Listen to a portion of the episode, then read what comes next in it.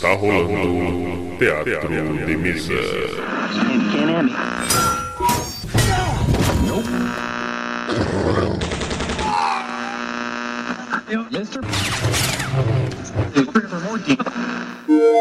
Bem-vindos. Ouçam agora assuntos aleatórios.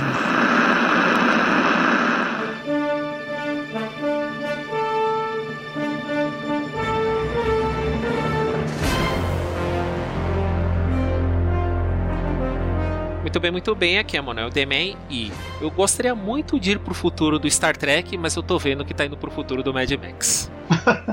É, mano do céu, tá meio Mad Max mesmo. né? Ah, meu Deus.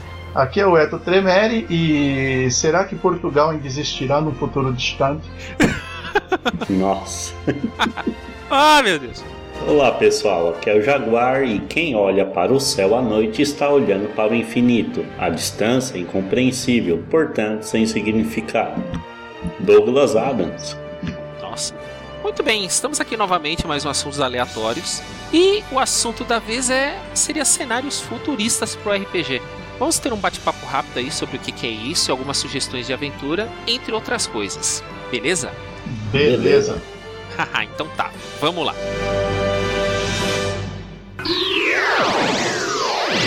Teatro.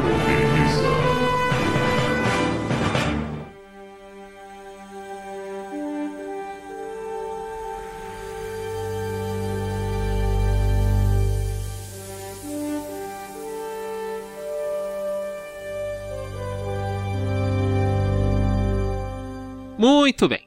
Todo RPGista, eu creio que pelo menos alguma vez na, na sua vida de jogatina, já pensou em ambientar o seu RPG, as suas aventuras, um cenário futurista. Desde um futurista tecnológico, ou uma coisa muito pra frente, ou não tão, uma coisa, um futuro mais imediato. E o que, que a gente pode estar falando sobre isso? Como é que a gente faz um RPG futurista, ou pelo menos ambientação, cenário? Ah, primeiro, futurista. Que você vai considerar que é futurista? Tipo, por exemplo, a gente está hoje em 2000, no ano de 2020, mas e aí 2021 já é futurista ou não é mais para frente, bem mais para frente, quando né? Tipo, ver essa margem para você. O que você considera futurista para você, né? Na verdade, a ideia do, do tempo, né? A gente por por a gente ser seres espaço-temporais, né? Então, eu acho que o tempo ele sempre mexeu muito com o imaginário humano, né? Acho que todo mundo algum dia já sonhou com a ideia de viagem no tempo, ou como será, né, no futuro. Eu imagino assim que aí depende muito do quem curte muito tecnologia, às vezes gosta, por exemplo, de um Altered Carbon, né, que a gente até comentou em casts passados aí. Sim, Você sim. tem futuro distópico, né? Aquela coisa já totalmente louca, né? Bem assim. E o futuro imediato. Às vezes também o futuro que muitos curtem é aquela assim. Cyberpunk 2077, né? Você joga algumas décadas ali pra frente e, pô, como será daqui até lá, né? Então, qual que é a preferência, na verdade, de você aí, ouvinte, né? Que tipo de futuro você curte? É, uma coisa que eu percebo, geralmente no que é mencionado como futurismo, é o avanço tecnológico. Tudo bem, pode ser para bem ou para mal. Geralmente o futurismo, quando a coisa degringola, vira o futuro distópico, né? No caso que a coisa não deu certo e tá todo mundo se reerguer. Mas boa parte do futurismo, pelo menos que a gente conhece, tem a ver com a evolução da tecnologia. Ou indo para o espaço, tendo a, um outro mundo nos computadores e por aí vai. Eu creio que o, o futurismo que geralmente o pessoal pensa é nessa, é nessa linha. sei lá, ah, futuro, viagens estelares, armas lasers, né? Teleporte, transferência de consciência. Inteligência artificial. Sim, Eu acho que essa, normalmente quando a gente pensa em futuro, vem essa ideia, né? Carro voando no céu, tipo meio quinto elemento, né? Altered Carbon. Mas é que, que nem você falou aí, é meio quando tudo dá errado, porque também tem isso, é interessante. Às vezes a gente pensa assim, ah, futuro, armas lasers, né? E aí você tem o tal dos futuros, né? Que nem a gente comentou em casts passados aí, de um Mad Max da vida, por exemplo, né? Até a introdução do The Man aí foi assim. Ah, mas aí são tempos presentes, né? Que a gente tá vivendo Mad Max. Não, ainda não. Espero que não É, seja. tá longe ainda, de espero Deus. que não chegue, né? Mas eu acho que o foco, normalmente, acho que o objetivo nosso aqui nesse cast é isso: é pegar o futuro tecnológico. Armaduras biomecânicas, teleportes, transferência da consciência, chips implantados, vou me conectar. Como diz lá no Cyberpunk, né? Bom, então já pegando essa linha de raciocínio aí, como a gente poderia estar fazendo um, um futurista, mas num futuro imediato? Vou jogar aqui que nem o 2077. Qual a preferência do, do, do jogador? Por exemplo, você pode pegar como princípio de tudo uma guerra. Sei lá, estourou uma guerra aí e países tiveram que desenvolver tecnologias para poder sobreviver à nova era que se levanta. Pode ser também. É, porque historicamente é as maiores desenvolvimentos de tecnologia do planeta foi depois de guerras. Depois de guerra, entendeu? Então esse pode ser um princípio. Você tá a fim de criar aí uma. tá sem ideia pra história? Mete uma guerra, mano. Já tem motivo pros seus personagens se mexer. Invasão alienígena. Pô, imagina, vai, vamos pegar a gente aqui. Como seria, vai, Brasil, em 2050, de repente, contato extraterrestre. Pô, a gente desco- descobre que eles já estavam aqui. E muitas das tecnologias que a gente tem, inclusive vem deles. Tá aí já lançado uma ideia. As conspirações. Então, você pode usar conspiração, invasão alienígena. Exemplo de invasão alienígena, você pode pegar de um filme e. Independence Day. Não, não era esse não. Não é aniquilação. É aniquilação? Nossa, extinção, meu. Sim. Cê é louco, que filme. É surpreendente, eu só falo isso aí. Tá querendo ideia pra fazer um, um RPG futurista? Assiste Extinção. Não vou falar onde, hein? Mas no caso. Mas no caso, o futurismo imediato seria. Isso. É, então, ele lá é um futuro mais pra frente, assim, mas que dá a ideia de imediato e depois que você descobre que não é imediato, assim. É surpreendente. Vai lá, assiste lá e cada clique lá, quem sabe a Netflix me dá 10 centavos. Ai, Deus. Mas é da hora mesmo. Tá, mas a, a gente tá meio com dificuldade em, em definir o futurismo imediato. Aí é que tá. O que seria um futurismo imediato? Eu turbino um carro, coloco ele com uma tecnologia que seja sem fio, que eu não precise pilotá-lo, a não ser que aconteça alguma pane no carro. Ou aviões que não precisem de piloto. É, como, como é que eu posso estar ambientando isso? carro também que é, é- ele é guiado por, por exemplo, por você digita o, o endereço e ele usa o sistema de coordenada aí, né, de GPS. Ele, isso aí também já tem, tá em teste, mas já é realidade, né? Mas assim, para você ver que para futurismo você não precisa pular muito, é, é bem isso mesmo, futuro imediato. Joga 20 anos aí, né? E outra, é, a gente tem que lembrar que o RPG é imaginário, a gente pode viajar, deixar a imaginação correr solta, então assim, precisa muita tecnologia aí real pra gente se inspirar e imaginar que de repente daqui 20 anos algo acontece na humanidade que de repente já tem robô andando entre a gente, né? Então tudo vai assim do, da criatividade mesmo, é aquela história que a gente sempre fala, né? Que a imaginação é o limite pro RPG, né? Exatamente. Pode ser o seguinte, né? É pegar um conceito é, científico que você vê em alguma revista, alguma reportagem e aplica, né? Extrapola e aplica um pouco mais pra frente. Amplia. Sim. Outra coisa tem, é interessante que a gente está falando aqui, na verdade, do ambiente do jogo, né? Mas é possível dar vários tons para ele, né? Então, por exemplo, a gente pode pegar até uma ideia da física aí, que recentemente eles descobriram alguns tipos de, de interação da matéria escura e a antimatéria, por exemplo, com o nosso universo.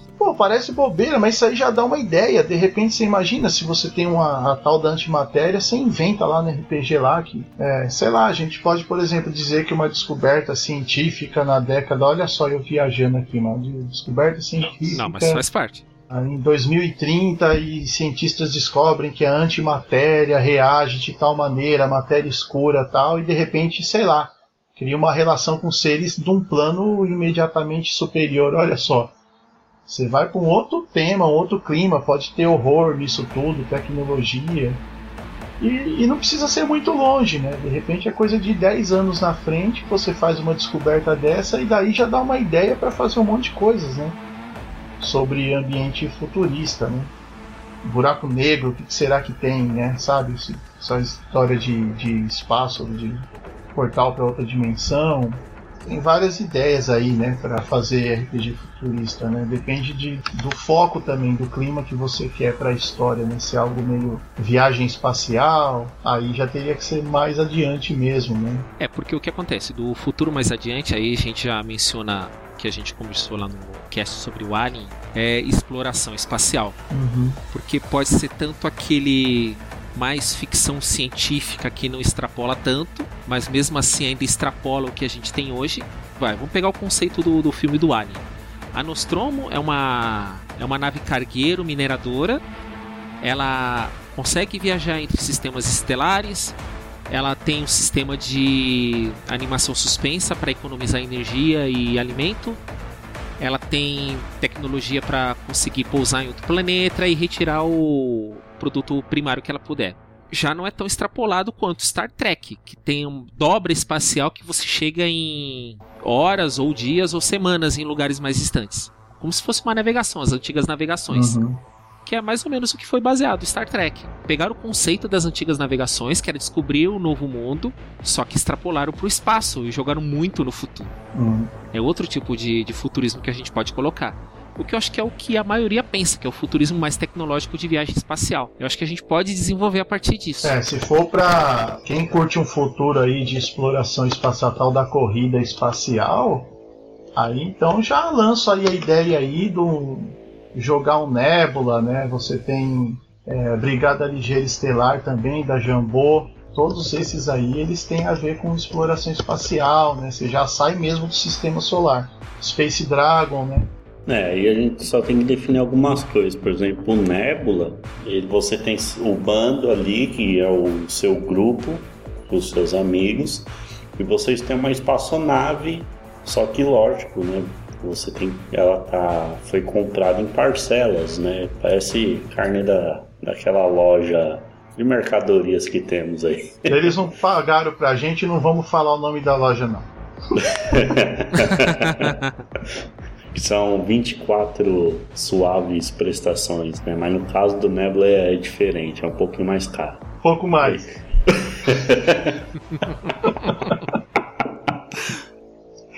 um pouquinho mais caro, quanto você tá falando?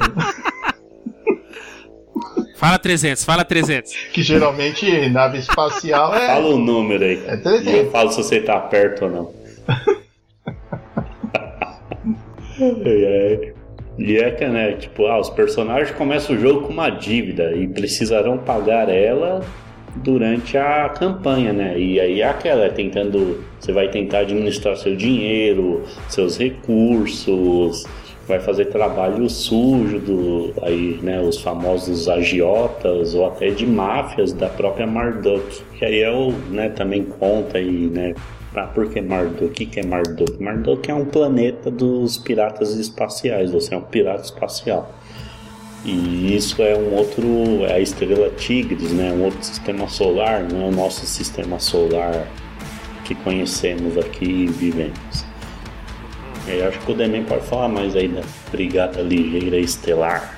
É, porque Brigada Ligeira Estelar é baseado nas regras dos 3DT, né? Isso. E aí ele é um cenário de campanha, né? Eu acho que é Alexandre. Alexandre Lancaster, que é o nome do autor. E ele tem até um universo expandido, tem HQ. Também dá para você usar a versão dele para o 3DT Alpha, que é gratuito lá no site da Jambô para você baixar né, o 3DT Alpha.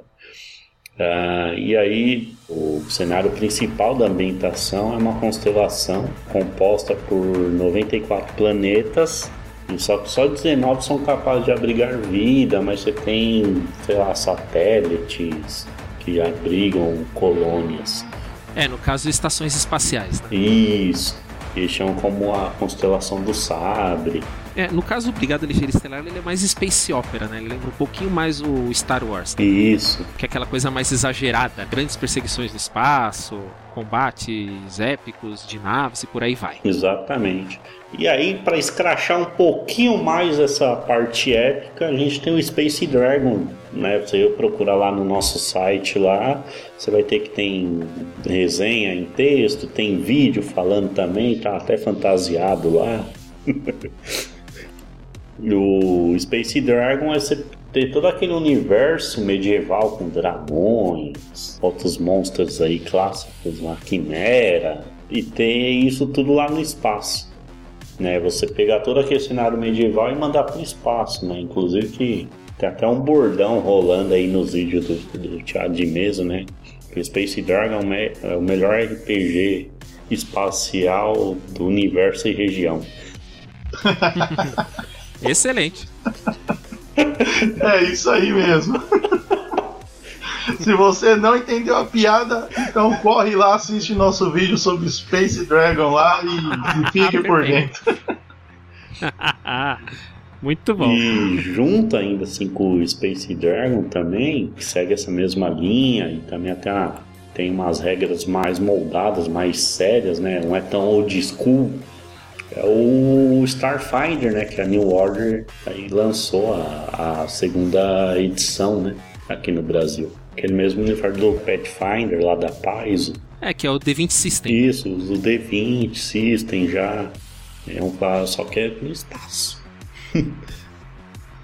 É, um bravo aventureiro lutando para sobreviver em um mundo tomado pela mal por magia. E tá bonito, hein? Tá bonito. Quem curte o gênero assim, Starfinder da New Order tá, tá muito legal. Diagramação, qualidade do material da capa, inclusive, é um RPG assim. Quem curte DD, cara, sinceramente, você tá afim de DD no espaço, é outro aí também que vale muito a pena conhecer. Então aí é, ele é bem próximo às regras ali do D&D, o 3.5, né, que é o D20 System. Aí ele tem raças exclusivas, né?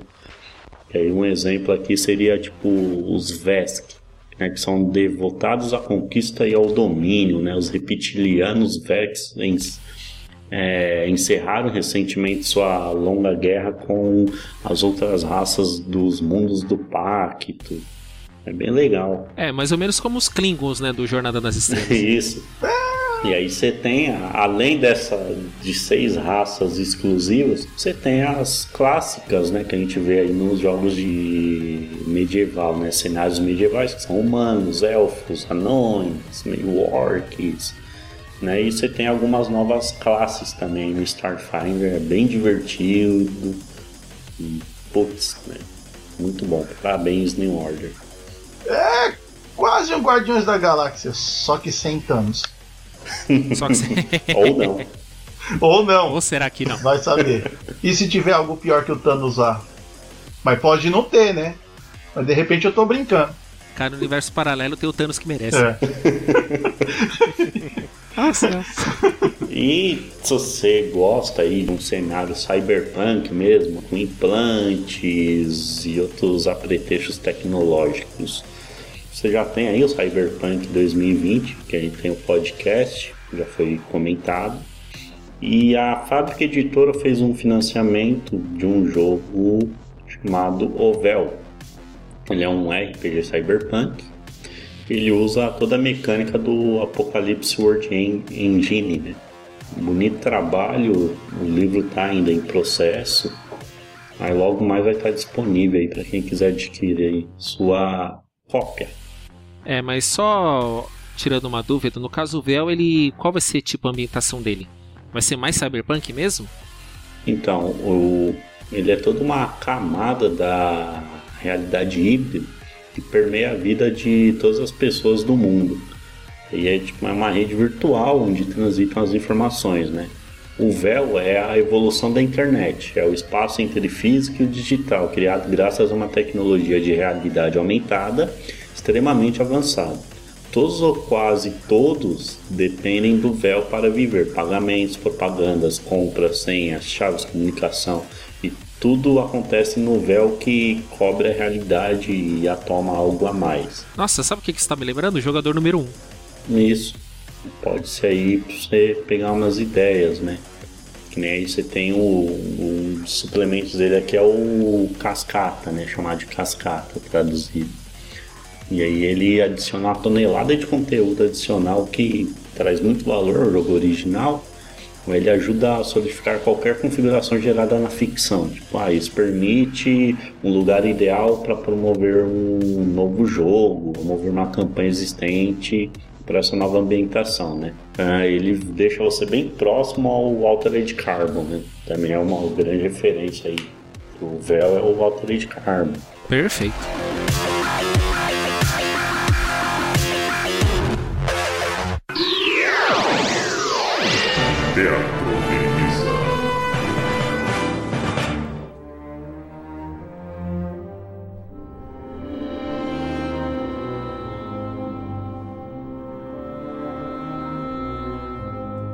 Muito bem.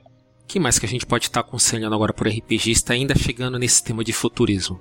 Entre ambientação. É, é um tema meio muito aberto, na verdade. Então né? acho que é questão de falar agora do gênero, né? Tipo, ah, se eu quero um gênero ação, um horror, um suspense, como ambientaria isso no futuro, né? O que, o que me traria medo, pavor? Ah, o que traria muita ação, né? É, isso é complicado porque, assim, tipo, também o, o, o, o, clima do jogo, ele também não é uma coisa é, 100%, né? Se você, por exemplo, pode observar que às vezes quando você vai jogar, por mais que às vezes o jogo tá uma parte densa, tem hora que a gente dá uma suavizada, né? Então, por exemplo, por mais que você jogue, vai, tipo, um Alien, é um jogo de, de, de horror mesmo, assim, né? Sobrevivência e tal, mas não quer dizer que às vezes num dado momento você pode fazer uma história onde seja mais leve e tal. Né? Então, na verdade, o, o, clima da narrativa ele, ele é mais fluido, né? Não é uma coisa tão estanque quanto um cenário, né? Você não pode, por exemplo, falar, se falar que está na galáxia lá, de repente do nada você está de jangada no meio da Lagoa dos Patos no Brasil, né? Então, o, o, a ambientação ela é um pouco menos fluida, mas o clima da, da, do, do, jogo, isso daí já varia muito, né? Já teve vezes que a gente estava jogando e tava aquela coisa de horror, de repente do nada rola um momento de descontração entre os próprios personagens, né? A gente não precisa também focar como se fosse assim, não, é horror e ponto, né? Beleza. O próprio storyteller fala, né, tipo assim, que você pode às vezes usar essas técnicas de narrativa de dar uma certa variação no clima para não ficar uma coisa muito cansativa, né? Ah, nunca tem esperança, aí fica sem graça. Então, às vezes você cria uma história onde de repente dá aquela animada, os caras pensam, pô, agora vai, daqui a pouco pau de novo. então... É, porque aquilo que a gente comentou no do Alien, que seria o horror, o suspense, você deixar os personagens isolados, sem possibilidade de fugir, ou não, então só com uma possibilidade de fugir, mas tem um problema gigante do caminho até chegar lá. Uhum. É, em termos de ação, você ter acesso a quase tudo, aumentar os números dos oponentes, mas seja fácil de derrubar, alguma coisa assim. Uhum. Mas também tem a coisa de você jogar um, uma questão, igual como foi o Eu Robô. Pô, a máquina pode pensar? Ela tem tanto o direito de existir quanto eu ou não? Ela tem consciência e pode jogar essas questões junto com o futurismo e junto com os jogadores. Pois é. De repente, um jogador fala assim: Ah, eu quero jogar com uma máquina. Beleza. Mas qual, como é que é o conceito de máquina? Elas são respeitadas ou são só simplesmente ferramentas para usar? E por aí vai. Dá para chegar nesses desdobramentos aí com o futurismo. Pelo menos eu acho. É, então, você vê que, tipo, na verdade tudo acaba estando amarrado. Então, por exemplo, você tá numa, numa aventura de Alien, numa nave, onde você tá desesperado porque de repente metade do grupo morreu. Na mão de de repente dois, três, quatro aliens que seja, que eles matam mesmo. Não, não, se for quatro aliens já era. É. Só que aí de repente o mestre pode dar uma, uma alterada no, no, no clima narrativo, no foco narrativo. No foco não, mas no clima né, da narrativa e falar, mano, sei lá, de repente eles conseguiram acessar um depósito de armas lá e pegaram umas armas boas lá que, meu, tornou os caras quase que herói. Agora eles podem ir pra cima no Alien quase que no mano a mano ali. Esse é o famoso plot twist? Não, não, não é plot twist, não. É, não é uma mudança na trama, mas assim. Ah, tá. Uma mudança um pouco no clima do jogo. De repente você vê que os jogadores estão assim, pô, nós vai morrer. E aí você conduz a narrativa de uma maneira que eles sentem assim, putz, não, agora dá, vamos pra cima. Só que aí se eles começarem a se achar demais que ah, perdeu a graça, assim, não, vamos então jogar um conflito a mais. Acabou a munição. Então você vê que tudo isso vai mudando. Então isso muda o clima da narrativa. o cenário permanece, mas você vê que o clima ali já mudou. Então, às vezes, até o próprio tema da, da história em si já muda. De repente, um momento onde todos os aliens morreram, pode sobrar espaço para que nem o Demen falou, tá você em um sintético. Então ali pode de repente naquele momento da história surgir esses questionamentos sobre, tá, e se tivesse que morrer, eu jogaria o sintético lá de isca? Então você vê que você consegue, tipo, mesmo no ambiente qualquer que seja futurista ou não, você consegue ter essa fluidez de deixar a imaginação rolar e explorar também esse imaginário humano, né? De se pôr no lugar, na situação e saber prioridades, né? Ah, sim. As coisas assim. Muito bom. Perfeito.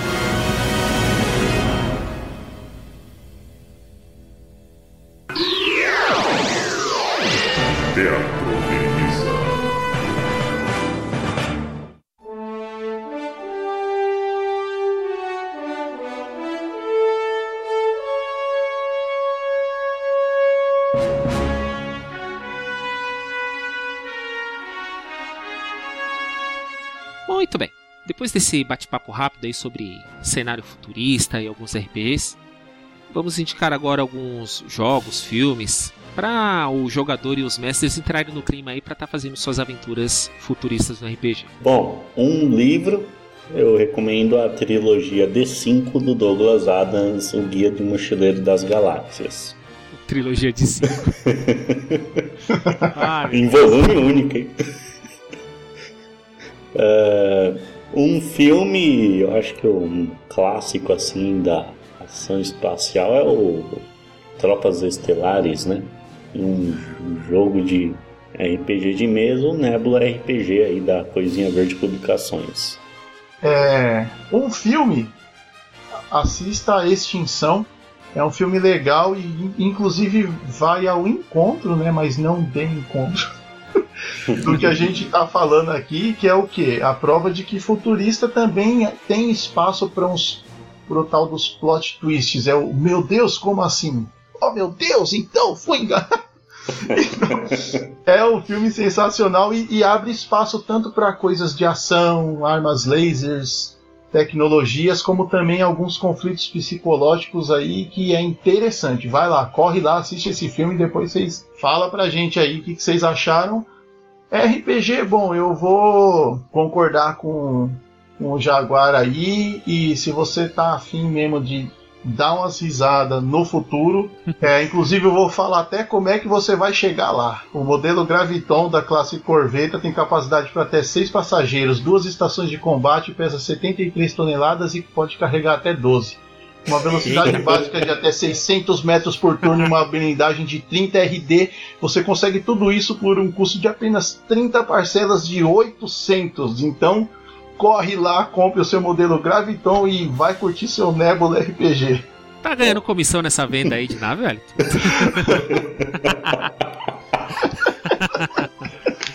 Ah, meu Deus. mas a melhor nave é a Jaguar. Jaguar até o futuro. É, você não foi imparcial, hein? Ai, ai. Mas todas perdem pra Millennium Falcon. Bom, enfim, eu de livro indico Eu Robô, do Isaac Asimov. Nossa. Ele é um escritor visionário, né, sobre esses temas de ficção científica, inteligência artificial.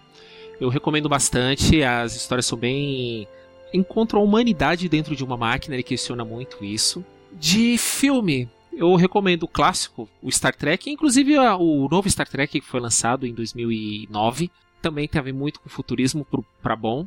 E jogo, eu recomendo Space Dragon da Buro Brasil e o Brigada Ligeira Estelar da Jambô. É, no caso, o Space Dragon, ele lembra muito Space Opera para quem tem imaginação para um tema mais Star Wars, aquela coisa mais grandiosa e épica. Ele serve muito bem. E o Brigada Estelar, ele usa o sistema do 3DT, que é uma coisa bem rápida para você fazer. Então, pro RPG iniciante, eu creio que uma boa indicação isso aí. Muito Legal. bem. E se você gostou do tema aí, tá afim de jogar um RPG futurista, não sabe por onde começar, tem uma novidade aí que o nosso companheiro Jaguar vai te falar. O Nebula RPG Piratas de Marduk, ele é gratuito, a sua versão digital está disponível no site da Coisinha Verde Publicações. Se você também está afim de outros estilos de RPG futurista, também tem outros links aí que você pode acessar. adquirir aí o que mais te agradar e viver suas aventuras no futuro aí. Então um abraço e a gente aguarda um retorno em fala o que vocês acharam. Comentam aí e até mais. Maravilha. É isso aí, gente. Obrigado por ter escutado a gente aí. Valeu pela audiência e até a próxima. Tchau. Falou!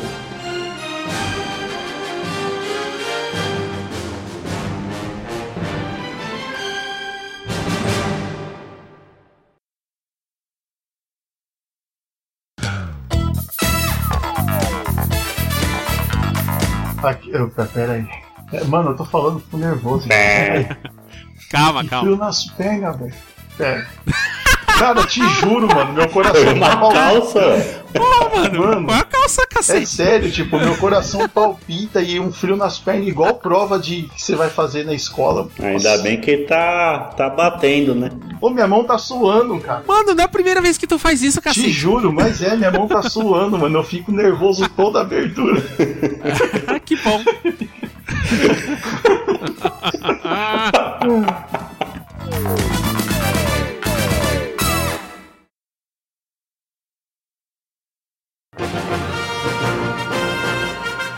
mais informações e outras colunas do Teatro de Mesa, acesse o nosso site em www.teatrodemesa.com.br. E não nos deixe de seguir nas principais redes sociais. No Facebook, facebook.com.br Teatro de Mesa. No Instagram, instagram.com.br Teatro de Mesa. E no Twitter, twitter.com.br Teatro de Mesa. Você também pode entrar em contato conosco através do e-mail contato@teatrodemesa.com.br. Aqui é Manuel Demen e falo pelo Teatro de Mesa. Ótimas rolagens de dados. Até a próxima.